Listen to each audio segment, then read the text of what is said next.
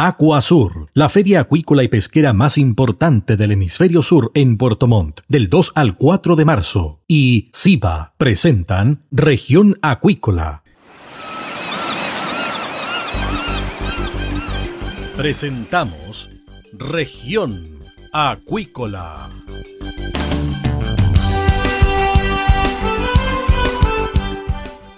Escuche desde ahora todas las novedades de las principales actividades económicas de la región de los lagos y con las voces de sus protagonistas.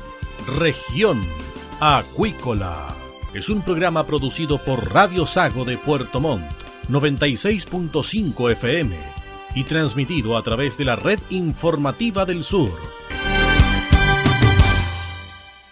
No te pierdas Aquasur 2022, la feria acuícola y pesquera más importante del hemisferio sur. Más de mil marcas, 42 países, 25 mil visitantes profesionales en 15 mil metros cuadrados de exhibición y un congreso internacional de primer nivel con temas de sustentabilidad e innovación tecnológica, capital humano, salud y bienestar. Volvemos presencial. Sé parte de Aquasur. Regístrate en aquasur.cl. Nos vemos del 2 al 4 de marzo en el recinto ferial Aquasur. Produce y organiza FISA. Invita Radio Sago, la radio grande del sur de Chile. SIBA, Ciencia Aplicada en Acuicultura. Contamos con un capital humano avanzado y equipamiento especializado. Nuestro compromiso, entregar confianza y calidad para una acuicultura sustentable. SIBA, Centro de Investigaciones Biológicas Aplicadas. Visítanos en www.siba.cl.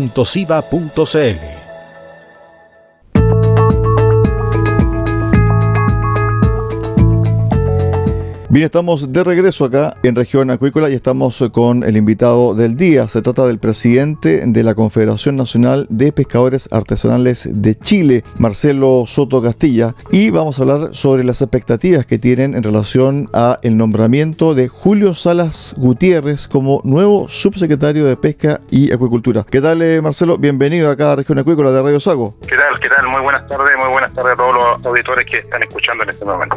Bueno, ¿qué les parece o qué te pareció el nombramiento de Julio Salas Gutiérrez? Bueno, la verdad es que es una sorpresa porque, si bien es cierto, tradicionalmente los subsecretarios son netamente designados políticamente o designados eh, por las empresas pesqueras en ese mismo contexto. Así que, eh, es, eh, digamos, es bastante interesante que se haya nombrado a Julio Salas.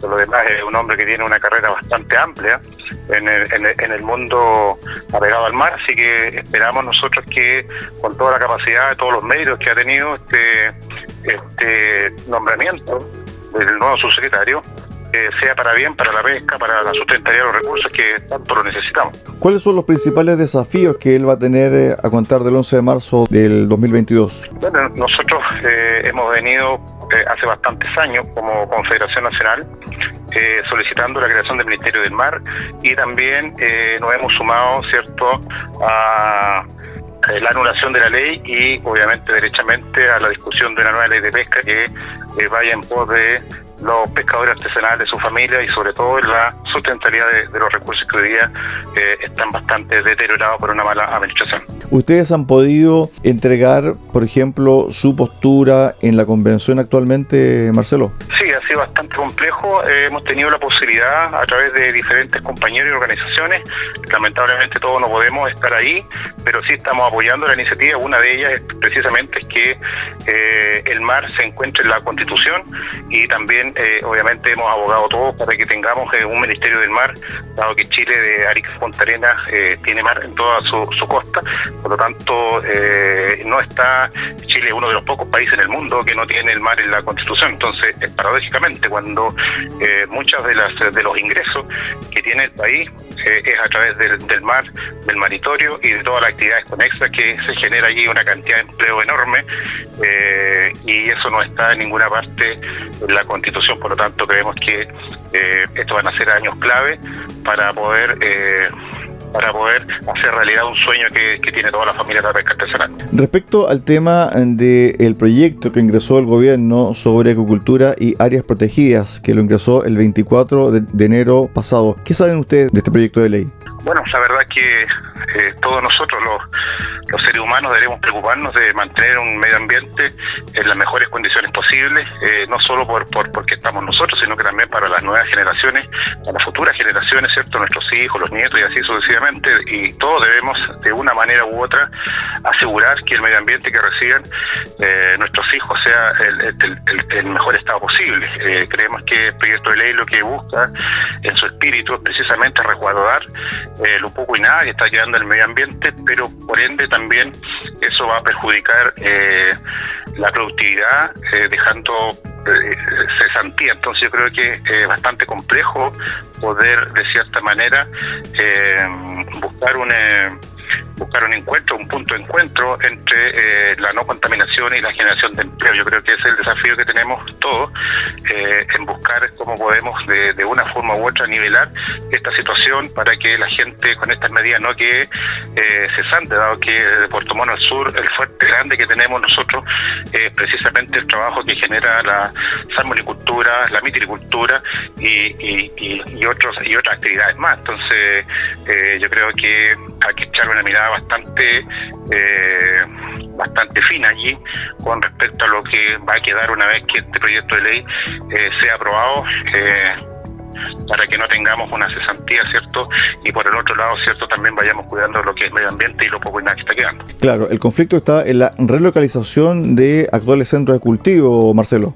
Sí, lo que pasa es que ahí tenemos dos temas. Un tema tiene que ver con la relocalización eh, en primera instancia y el otro tiene que ver con este proyecto de ley que lo que busca es sacar a todas las eh, actividades de acuicultura que se encuentran en las áreas eh, reservadas. Entonces ese, también es, complejo, es bastante complejo por la situación de, digamos, de, todo lo que va a traer en sí, la falta de empleo que, van a dejar al cerrar bastantes centros que, que, para allá apunta. Ahora, sobre eso mismo, la mitilicultura ha tenido un desarrollo enorme en la región de los lagos y ustedes han sido cabeza visible y también la pesca artesanal, los hombres de mar que tienen áreas de manejo, concesiones también han sido parte importante de este crecimiento, Marcelo. Por supuesto, nosotros hemos sido parte fundamental también en el desarrollo eh, de la agricultura a través de eh, las algas, pelillos, eh, tenemos un montón de, acciones que estamos haciendo como es el, el, la engorda de chorito, captación de semillas, eh, el repoblamiento en bastantes áreas, recuperando los recursos que alguna vez estuvieron disponibles y que hoy día estamos tratando de que una vez más estén. Eh, pero eh, las herramientas que contamos son, son, bastante pocas con respecto a lo que tiene el mundo privado, que es la salmonicultura, la metericultura. Sin embargo, igual estamos un poco preocupados con respecto a esto, dado que también hay áreas nuestras que están dentro de las zonas protegidas que también estaríamos quedando fuera cierto de, la, actividad productiva. Ustedes cuando han planteado esto, lo último que me acaba de mencionar, ¿Cuál ha sido la recepción, por ejemplo, de parlamentarios, de los convencionales de la zona, por ejemplo, y también de los convencionales que conforman las comisiones que tratan estos temas? Creo que es fácil legislar cuando tú no vives en el territorio. Este proyecto está impulsado por parlamentarios de otras regiones que son más allá del norte, zona central, que obviamente no tienen esta, esta realidad que tenemos nosotros en la zona sur, por lo tanto es fácil legislar cuando no tienes la presión de la gente, ¿cierto? Que es la que va a quedar cesante en base a estos proyectos que buscan, si bien es cierto, estamos todos de acuerdo en mejorar el medio ambiente, poderlo mantener eh, en el mejor estado posible, pero también hay que ver la realidad, ¿cierto?, de la zona nuestra, que es una zona que eh, eh, el fuerte de acá es la acuicultura. Ustedes están expectantes, están eh, vigilantes con respecto a lo que se va a tratar en la convención y también lo que se va a ver en el Congreso, porque también hay otro proyecto que se suspendió para marzo su discusión y este que ingresó ahora al gobierno el 24 de enero. Es decir, hay dos proyectos con el mismo objetivo finalmente, Marcelo. Así es. Eh, de eso hablo hoy día de algo, un grado de informalidad, de cierta manera, de nuestros congresistas y quienes nos gobiernan con respecto al desconocimiento pleno eh, en cómo las regiones viven o sobreviven o por los trabajos que tenemos hoy día. Entonces yo creo que hay que conocer bien la realidad del sector, no hay llegar y legislar, sino que también hay que hacerse cargo eh, de estos proyectos que eh, al final del día lo que hacen es dejar gente sin trabajo. Entonces yo creo que tomar decisiones sin conocer la realidad de la región es totalmente controversial, no, como que no tiene muy sentido. Sobre la campaña de el aumento del consumo del chorito o más conocido como el mejillón chileno, ¿ustedes están involucrados? ¿Conocen de lo que se va a lanzar el próximo lunes a través de la Corfo? Mire, la verdad, siempre participamos de, todo este tipo de instancias, eh, siempre nos sumamos eh, a todo esto. Creemos que en Chile es necesario cambiar un poco la, rutina con respecto a la alimentación. Hoy día, si cierto, Chile tiene mar de Arica Punta Arena, no toda la gente tiene acceso a, estos productos del mar, no solamente el chorito, sino que la, la pesca en general. por muchas razones. Entonces creemos que toda campaña que busque mejorar la calidad ah, alimenticia de nuestro país, bienvenido sea. En este caso, yo creo que los gobiernos de turno han estado al debe con respecto a poder acercar todos estos recursos que son eh, altamente proteínicos para, para, la gente, que son productos sanos, eh, y eh, obviamente a través de la campaña publicitaria es una forma adecuada de llegar al consumidor. Creemos que todavía falta para esto, estamos contentos que esto se haga con el mejillón, pero también debiesen sumar todos los productos que también tiene la pesca artesanal disponible. Sobre los desafíos para la pesca artesanal 2022, ustedes ya han tenido reuniones con sindicatos nacionales, van a tener algún encuentro. ¿Cuál es la bitácora de trabajo de ustedes eh, este 2022, Marcelo? Bueno, para sencillo este tema, eh, dado que dentro de la, dentro de la agenda que tenemos hace bastante tiempo es obviamente la anulación de la ley de pesca y el debate de una nueva ley de pesca que equipare la cancha eh, con respecto a la industria y los artesanales y también eh, la sustentabilidad que es lo que se requiere y lo que venimos gritando hace mucho tiempo para que la pesca y los productos del mar estén siempre disponibles en la mesa para, nuestros compatriotas. Ese es uno de los temas eh, fuertemente que, se van a seguir discutiendo este año y los que vienen hasta que tengamos una, nueva ley hecha en democracia, eh, sin cohecho, obviamente, sin corrupción, que es lo que está ya demostrado.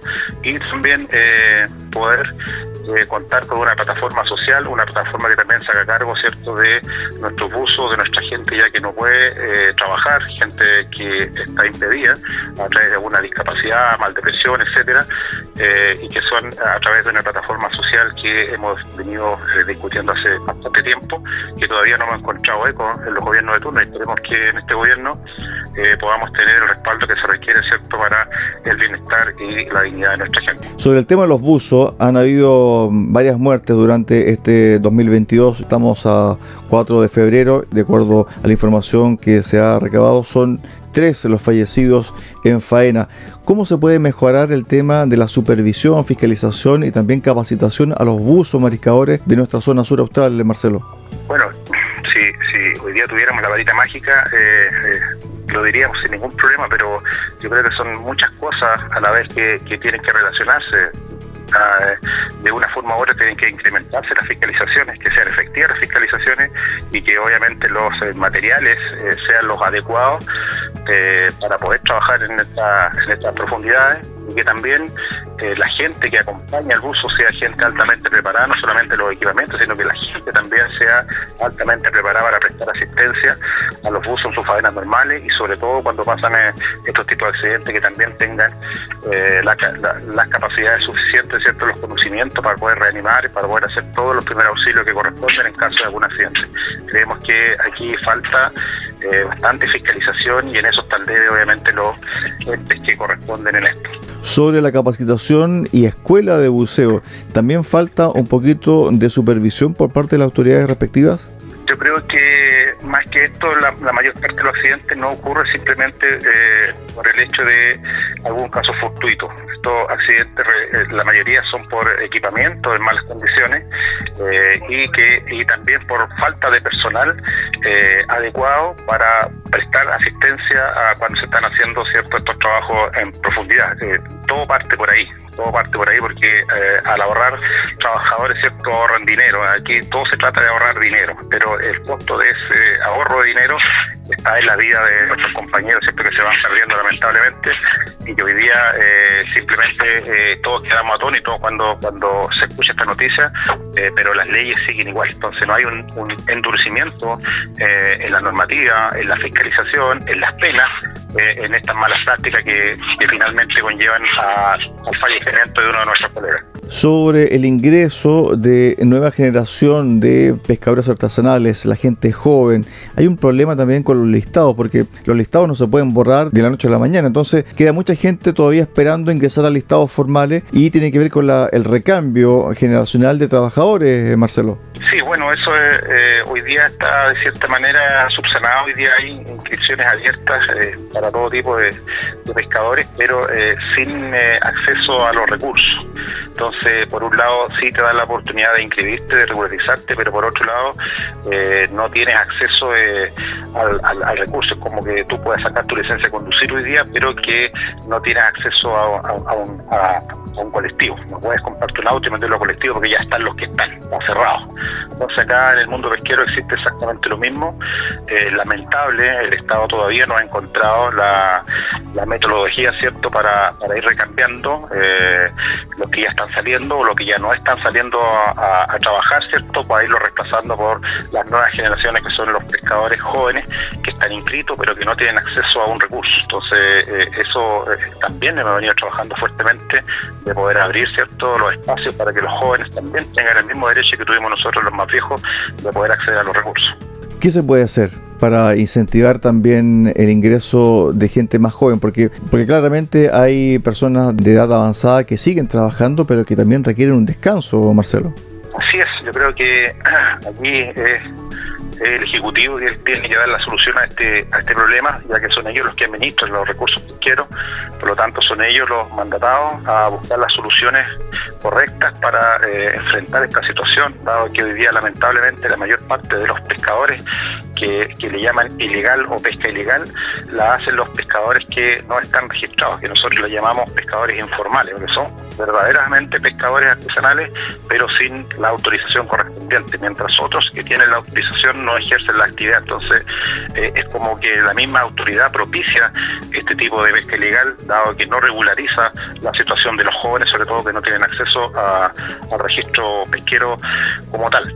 Y eso es lo que dificulta esto. Aquí hay aprovechamientos de precio, obviamente, eh, con todo este desorden que se genera precisamente por lo que usted señala de que no hay acceso nuevo a nuevos pescadores al registro pesquero sobre la región de los lagos, los desafíos de la pesca artesanal. Evidentemente ya hemos hablado de la mitilicultura, la salmonicultura, pero también está la pesca artesanal que está en una disyuntiva muchas veces. Hay escasez de especies, las cuotas son bajas y también por otro lado están este tipo de proyectos de áreas protegidas y ustedes están justo al medio, Marcelo. Bueno, la pesca artesanal nunca ha estado tranquila, siempre la han estado manoseando, culpando la expresión, pero es así, siempre eh, la pesca artesanal, digamos, ha sido el jamón del sándwich y le dan por todos lados. Entonces, eh, es complicada la situación de nosotros, dado que también vamos esta es una actividad o, quienes la hacen eh, eh, nos vamos poniendo viejos, nos vamos envejeciendo en la actividad.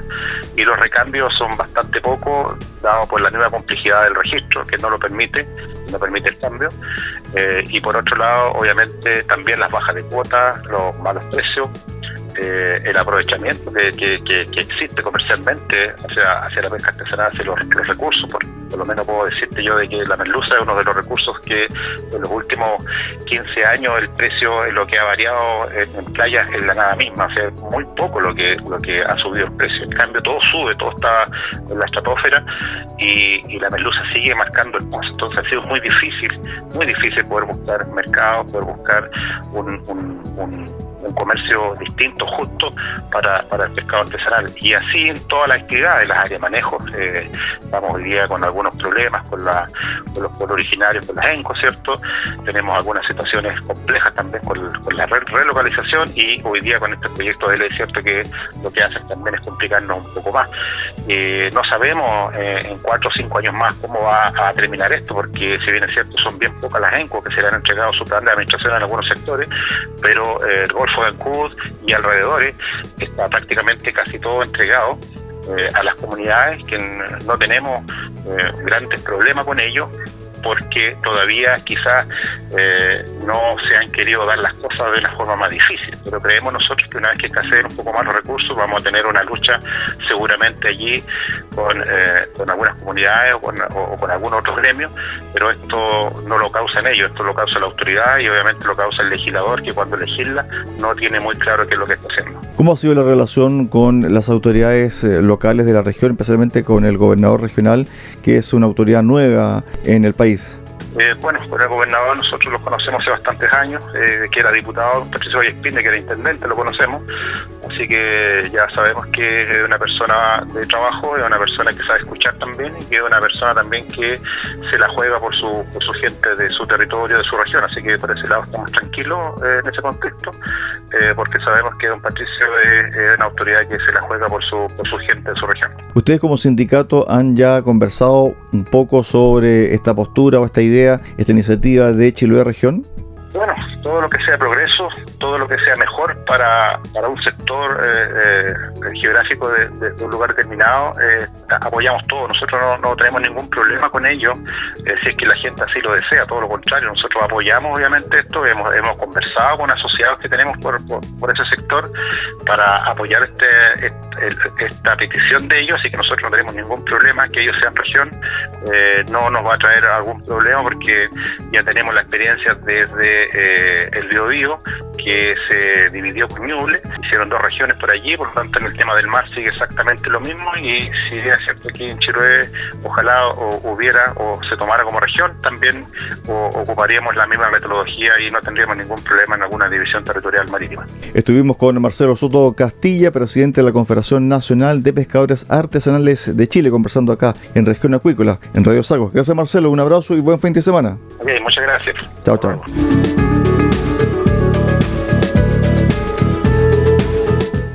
De esta forma ponemos punto final al capítulo del día de hoy de Región Acuícola. Los esperamos mañana en el resumen semanal y el lunes a contar de las 13.30 horas acá en el 96.5 FM en Puerto Montt. Muy buenas tardes.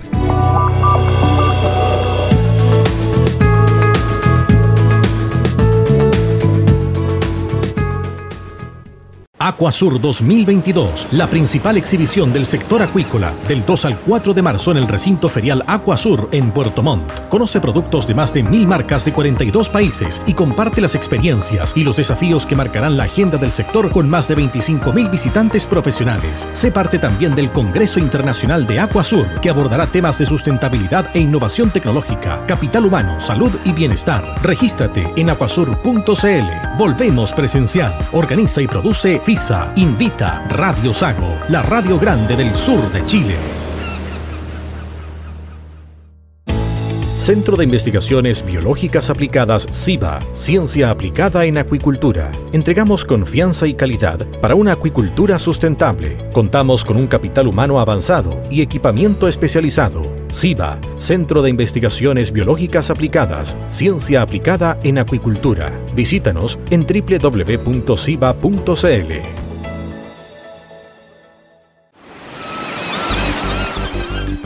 Hemos presentado Región Acuícola.